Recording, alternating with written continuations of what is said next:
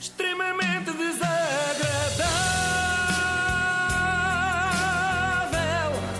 É mais forte do que eu. O verão está prestes a acabar e eu sinto que este ano houve pouca silly season.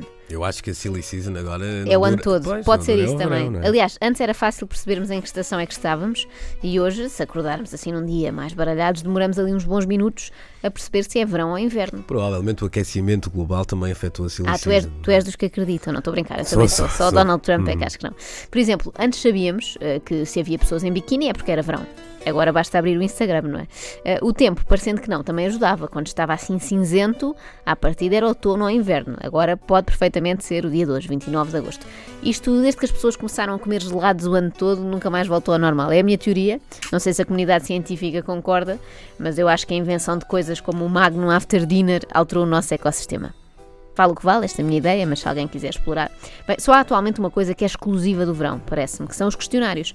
Nunca se viu nenhum jornal ou revista fazer questionários de inverno, do tipo quem levaria para uma ilha deserta no Polo Norte. Portanto, trago-vos aqui o melhor questionário que eu vi este ano. Foi feito a Dina Aguiar pelo Correio da Manhã. Isto promete. Para mim, a Dina tem um ar, não sei quanto a ti, Luís, e não tens que te manifestar, até porque depois podemos cruzar-nos com ela aqui no refeitório. Mas ela, para mim, tem um ar maternal, não é? Eu imagino que a Dina podia ser da, da minha família e talvez por isso este questionário tenha sido estranho de ler. É como se fosse a minha mãe a responder e ninguém quer isso. Já vão perceber porque é que eu, porque é que eu estou a dizer isto. Começamos com o clássico praia ou piscina, tudo bem, perguntas normais, mas de repente, sem que nada o faça prever, passamos para perguntas um pouco mais absurdas como esta. Dorme com roupa ou sem pijama? Eu esperava uma coisa mais sobre bolas de Berlim, mas pronto. E eis que Dina Aguiar responde sem roupa. Quando confrontada com a questão topless é uma hipótese ou está fora de questão, Dina diz sempre fiz topless e faço desde que haja condições para isso. Nada contra, mas eu nunca mais vou ver o Portugal em direto com os mesmos olhos. Vou estar sempre com medo que Dina sinta que estão reunidas as condições ideais para o topless. Felizmente as condições em Portugal reúnem muito pouco. É sabes? verdade, sobretudo aqui nestes estúdios que são um bocadinho frios na RTP.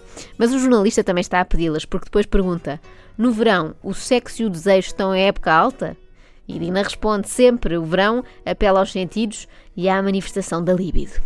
Não, Dina, não, não queria saber. Eu da Dina espero notícias sobre o interior ostracidade, não isto. E por falar em interior, Dina confessa, a viagem mais romântica que fiz foi ao interior de mim mesma. Bom, tendo em conta o contexto da conversa, eu nem quero imaginar que metáfora é esta, passamos logo à frente. Mas quem conhece a Dina Aguiar já sabe que isto não é assim tão surpreendente, basta recordar o que ela disse no 5 para a meia-noite. Oh, oh, Dina, se não estivesse cá hoje, o que é que estaria a fazer numa quinta-feira à noite normal? Podia ser sexo. Adeus, boa noite, até para a semana! Aliás, Dina costuma apresentar-se da seguinte forma. Costumo dizer que eu sou sexigenária, não sou sexagenária. Quer dizer, isso é tão bom! A Dina é sexagenária. Sexy. Sexy é importante, é um conceito muito bom. Eu agora até fiquei ótimo. ansiosa por envelhecer um pouco Claro. para também eu poder ser, mas acho que não vou conseguir, não tenho categoria para ser sexy genária.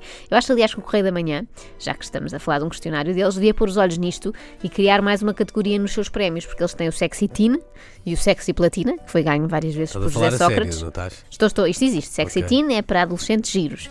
Sexy Platina é para entradotes também Com giros. brancos, não é? Parte Tal como platina. Sócrates, não é? O prémio Sexigenário encaixava bem aqui, que é a categoria ainda mais acima do Sexy Platina. E ganhava a Dina Aguiar, está claro. Mas nessa edição do 5 para a meia-noite, a Dina contou mais coisas. Eu, eh, com 20 anos, Sim. fui a Marrocos eh, eh, com o pai da minha filha, namorávamos e, e tivemos em contacto, e, e- e em contacto com pessoas lá, eh, enfim, e, e a certa altura comprámos uma barra de AX Bom! com- por 100 escudos na altura. era Comprar uma barra de aches por de AX, 100 escudos. Sim, pois. Enorme, era assim. 100 paus. Deixa ver, deixa ver, deixa ver.